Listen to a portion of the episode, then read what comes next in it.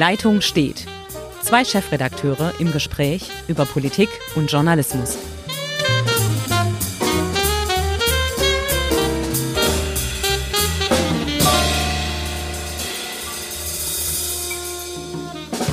Herzlich willkommen zu einer neuen Folge von Die Leitung steht. Mein Name ist Hendrik Roth, ich bin Chefredakteur der Schwäbischen Zeitung in Ravensburg und wie immer ist auf der anderen Seite der Leitung ja, Ulrich Becker, Chefredakteur der Südwestpresse.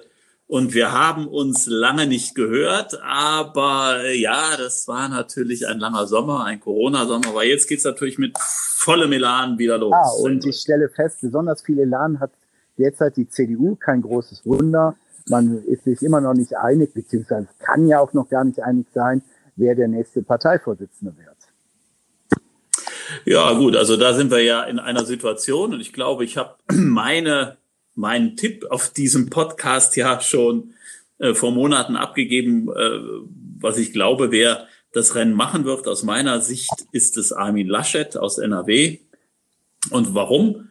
Weil ähm, man sich auf niemand anders einigen kann. Da glaube ich, am Ende des Tages wird der NRW-Ministerpräsident das Rennen machen mit Jens Spahn an seiner Seite. Ich kann dir gar nicht widersprechen, aber vielleicht für unsere Hörer. Oh, wie schade. Ja, aber jetzt mal auch für die Hörer in Baden-Württemberg. Es ist halt eine Frage der Macht und ähm, der Strategie. Die CDU in Baden-Württemberg hat sich ja mehr oder minder sehr, sehr stark hinter äh, Friedrich Merz fokussiert. Ähm, und ich muss dir auch recht geben. Ich war zuletzt auch in Nordrhein-Westfalen und habe mit ein paar Leuten gesprochen es, es geht, auch wenn viele es hier nicht glauben mögen, in Richtung Laschet. Ist klar der stärkste Ver Verband. Und ähm, ja, Friedrich Merz hat sich in den letzten Wochen auch eher selber geschadet, in meinen Augen. Naja, er hat halt ähm, also seine, seine Bemerkung über Homosexuelle, ähm, wo er dann die sexu sexuelle Orientierung in Richtung, Richtung Pädophilie äh, interpretiert hat. Sagen wir mal so, es ist auch böswillig von vielen Kommentatoren verstanden worden, das muss man auch ehrlicherweise dazu sagen, aber ähm, das hat ihm nicht gerade geholfen. Aber das ist es gar nicht. Ich glaube, es ist am Ende einfach eine Frage der Arithmetik. Ähm, das Problem ist, dass die, dass sowohl Armin Laschet, Jens Spahn und ähm, Friedrich Merz dem Landesverband NRW in qua Herkunft sozusagen verbunden sind. Und ich glaube, es wird am Ende einfach für Armin Laschet, er wird nicht den NRW-Landesverband wirklich hinter sich bekommen und dann wird es für ihn knapp, auch wenn Baden-Württemberg ähm, sich ja eher in Richtung März entwickelt. Genau. Es gibt noch so ein paar hier in Baden-Württemberg, so nennen wir sie Asterix und Gallier, die vielleicht ein bisschen anders denken als die Mehrheit in Baden-Württemberg. Äh, hier hat auch Röttgen einige Anhänger. Nichtsdestotrotz, ähm, ich glaube auch, das Spielchen geht in diese Richtung. Und ähm, ja, bringen wir mal den Ministerpräsidenten von Bayern ins Spiel, Markus Söder, ah. den König aller Umfragen. ich, ja, ja, also, also ich, du, du weißt ja, Markus Söder, ich, ich finde, er ist ein unglaublich ähm, guter Macher in der Politik. Also ich glaube, von diesem Charakter fehlt uns gelegentlich was, dass Leute aufstehen und sagen, ich mach mal NQM, nicht quatschen, machen, das scheint sein Motto zu sein. Ähm, aber ich glaube, er hat es jetzt auch ein bisschen überzogen. Er hat zum Teil ja auch die anderen Bundesländer ähm, düpiert, äh, auch NRW zum Teil vorgeführt. Da kann man dann immer äh, darüber nachdenken, ob das Absicht war, um Armin Laschet äh, so zu schaden. Man muss auf seine Zahlen gucken. In Bayern sind die Zahlen nicht wirklich gut, was Corona angeht.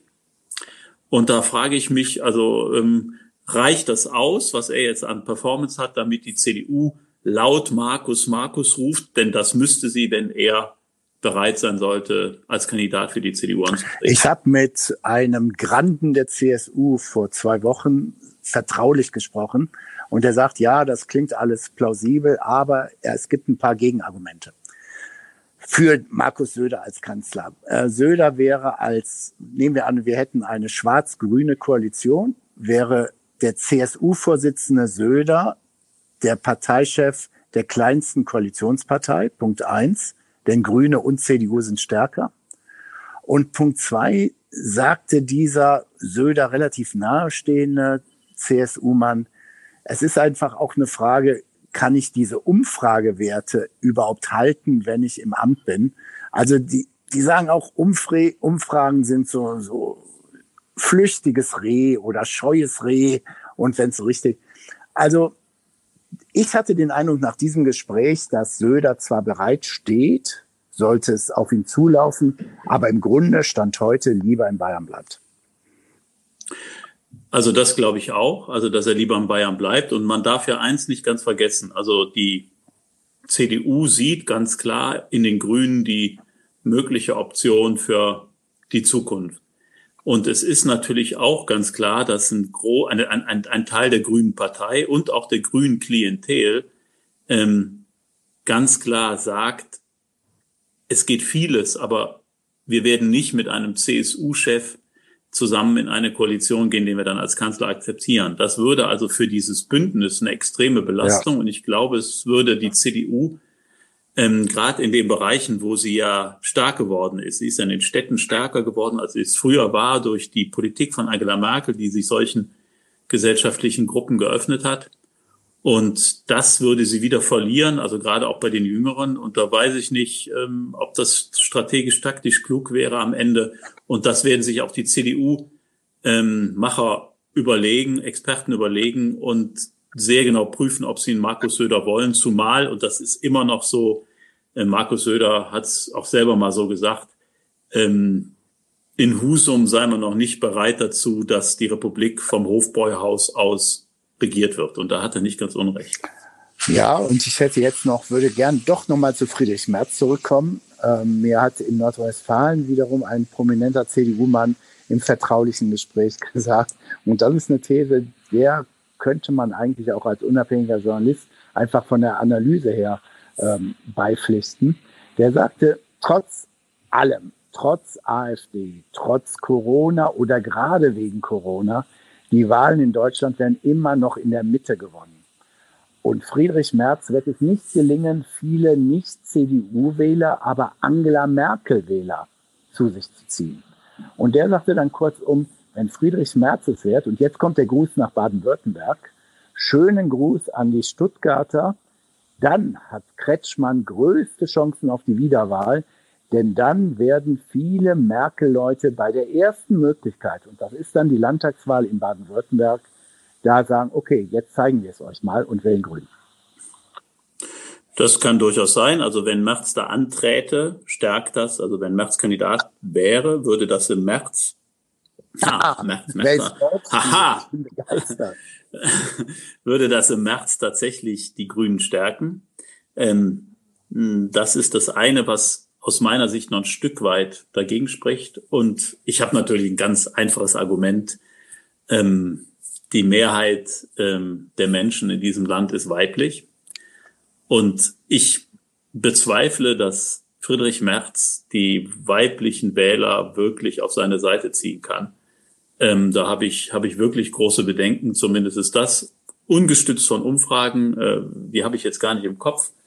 Aber ähm, von dem, was ich so auch wahrnehme, dass er schon ein großes Problem hätte, die Frauen von sich zu überzeugen, ähm, ihn zu wählen. Und ich glaube, die Frauen geben am Ende den Ausschlag. Das glaube ich auch. Das war ja auch auf dem letzten CDU-Bundesparteitag in Hamburg so, dass die Frauenunion so für AKK getrommelt hat, dass die Mehrheit kippte. Lass uns doch mal von weg von der CDU jetzt zur Corona oder auch als Brücke zu sagen, Stand heute profitiert ja die CDU und auch die CSU über Söder von der Corona-Politik der Bundesregierung. Wie geht's weiter mit Corona? ja, tolle Frage. Nächste Frage. Du, ich, ich glaube, es kann wirklich keiner sagen, wie, wie es tatsächlich weitergeht. Ähm, man, man verliert sich da ja ganz schnell in Phrasen, die, ja. die man den Zu Zuhörern gar nicht zumuten will. Also wir, wir müssen weiter achtsam sein, äh, es kann wieder stärker werden und äh, wir müssen uns an die Verhaltensregeln halten. Also alles großes Blabla, ähm, was am Ende nur verrät. Wir wissen wirklich nicht genau, wie es weitergeht. Wir können uns nur an die Fakten halten. Die Zahlen gehen hoch. Die Krankenhäuser sind aber trotzdem bei uns noch ähm, noch leer, also es füllt sich noch nicht sehr. Das heißt, offensichtlich ist die Gefahr nicht so groß wie im März, April, als die Zahlen explodierten und wir aber auch gleichzeitig die, die Zunahme ähm, der, der Intensivpatienten sahen. Also offensichtlich sind die Menschen, die sie infizierten, jünger. Das heißt, die Verläufe sind nicht so schlimm. Ähm, aber das heißt noch lange nicht, dass wir wieder zur Normalität zurückkehren können. Also von daher ähm, finde ich das, was die Regierung macht, nämlich zu sagen, wir müssen weiter achtsam sein, ohne dass wir die Wirtschaft wieder runterfahren. Das ist ja das, was die Kanzlerin sagt. Also Lockdown äh, will man auf jeden Fall vermeiden, scheint mir im Moment das probate Mittel zu sein. Dass da innerhalb dieser ganzen Maßnahmen die Ministerpräsidenten sich teilweise nicht einig sind, dass wir widersprüchliche Dinge haben. Also auf der einen Seite feiern ähm, bis 50 Leute oder feiern mit über 50 Menschen sind nicht erlaubt. Auf der anderen Seite sind Fußballspiele zugelassen mit Zuschauern.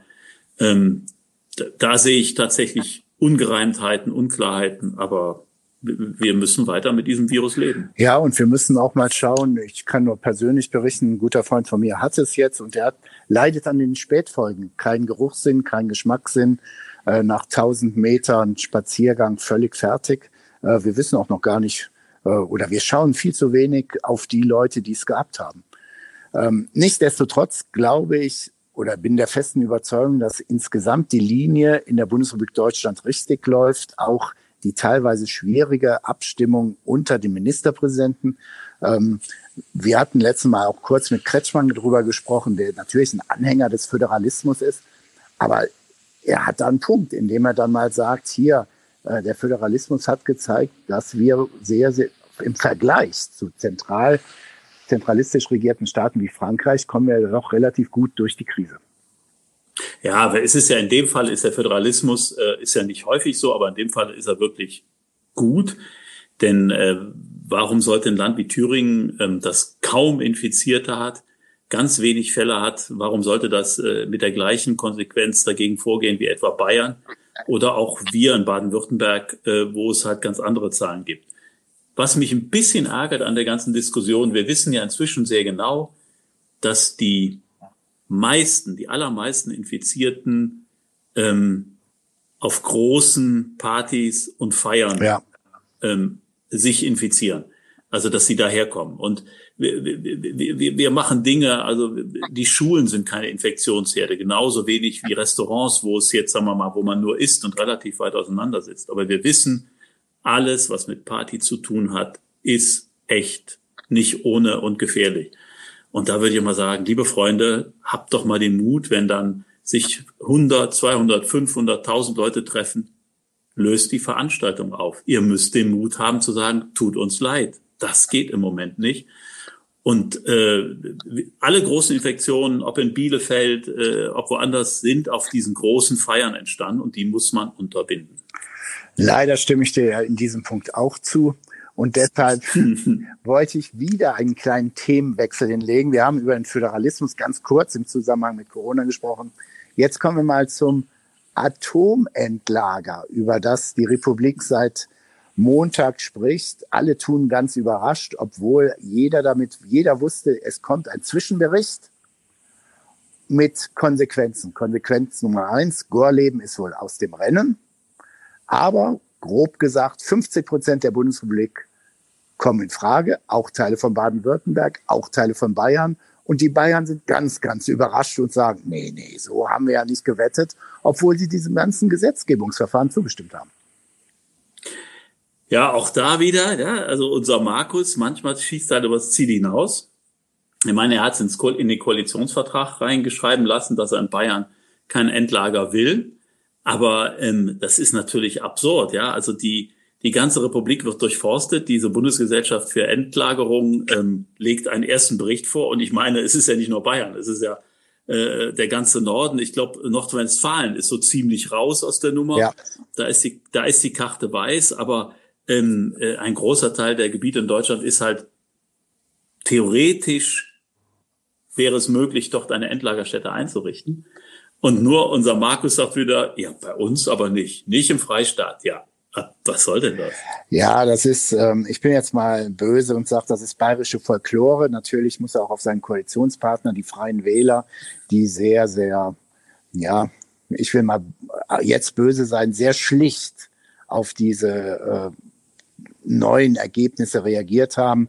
Äh, Hubert Aiwanger, Wirtschaftsminister in Bayern, hat im Deutschlandfunk eine Viertelstunde darüber gesprochen und das war eigentlich eher ein Eigentor, indem er alles Mögliche und neue Technologien forderte, zum Beispiel jetzt mal ganz schnell was zu entwickeln, wie man den Atommüll in einen Rohstoff umwandeln könne und so weiter und so fort. Ähm, ja, äh, es wird ja nicht morgen entschieden, aber wir werden jetzt die nächsten Jahre eine ständige Diskussion haben. Und ich glaube, da wird Bayern gezwungen, beizudrehen. Ja, vor allem, ich meine, wer, wer hat denn lange noch an der Atomkraft festgehalten? Wer hat lange gegen die Energiewende geschossen? Das war ja, waren ja nicht die Grünen oder, oder wer, sondern es war die Union und es war auch die CSU, die sich lange gegen diese Energiewende und das Abschalten der AKWs ähm, ausgesprochen haben. Ja, wenn man den Atomstrom so toll fand, dann muss man auch mal den Müll nehmen, der verursacht worden ist dadurch und sich nicht wegdrehen, wenn es mal weh tut. Also das finde ich ähm, geradezu absurd und absonderlich. Und das, wir werden die, wir werden diese ganze Diskussion, Hendrik wird doch geprägt sein vom Florians Prinzip. Ja. Das kann, kann überall hin, nur nicht in meinen Vorlagen. Ja, und da spielt aber dann auch in dieser Diskussion ein Koalitionsvertrag zwischen CSU und Freien Wählern nicht wirklich eine Rolle oder kann keine Rolle spielen. Natürlich nicht. Also das ist ja, das wäre absurd, wenn er eine Rolle spielen würde. Aber man kann natürlich damit, das ist noch weit weg, man, man tritt jetzt mal wieder, und das werfe ich ihm halt gelegentlich vor, als starker Mann auf. Ob er an diesen Worten jemals nochmal gemessen wird, also ich meine, die Entscheidung über, die, über das Endlager wird, äh, glaube 2031 nach Plan jetzt getroffen und 2050 soll es dann wirklich eingerichtet ja. werden. Ja, da, da kann er jetzt äh, bequem alles behaupten und sich sagen, in zehn Jahren oder in 20 Jahren ist es eben. Exakt. Und mehr sollte man darüber auch nicht verlieren an Diskussionen und so weiter. Und deshalb schlage ich dir vor, dass wir für heute einfach mal Schluss machen. Für unser Verhältnis recht kurz oder 20, 25 Minuten. Aber ein Podcast-Quickie sozusagen. Exakt, exakt. Und dann schauen wir mal, was die nächste Woche so bringt. Ähm, ja, also ich finde auch, äh, wir können dann auch mal wieder über Koalitionen debattieren. Welche sind möglich in Baden-Württemberg, denn das wird als erstes gewählt, oder auch im Bund ähm, und so weiter und so fort. Also die Themen werden wir jede Menge haben. Ja, vor allem, ich meine, es ist, ist, man denkt, es ist ja noch lange hin, aber bis März ist es eigentlich gar nicht mehr viel Zeit und es ist schon spannend, was sie im Land tut, ähm, wie sich äh, Susanne Eisenmann aufstellen wird, wie sie versuchen wird, dem Ministerpräsidenten wirklich gefährlich zu werden. Das finde ich hochspannend und ähm, ich bin auch noch nicht so ganz entschieden, ähm, wie die Wahl ausgehen wird. Also ich gibt, es gibt auch einige Gefahren für den grünen Minister. Eindeutig zum Beispiel, und danach ist auch Schluss mit diesem Podcast, wenn die CDU im Bund aufgrund von Corona, so wie sie es im Moment tut, profitiert, dann zieht die, der Bundestrend die CDU in Baden-Württemberg mit. Und dann kann es sehr wohl sehr knapp werden. Eben, und dann könnten sich die Verhältnisse sehr schnell drehen. Aber das ist eine andere Geschichte. Exakt in einem anderen Podcast. Genau, deshalb Hendrik, wünsche ich dir eine schöne Woche und auch unseren Hörern. Ich dir auch. Bis dann. Ja, bis dahin. ciao. ciao. Tschüss.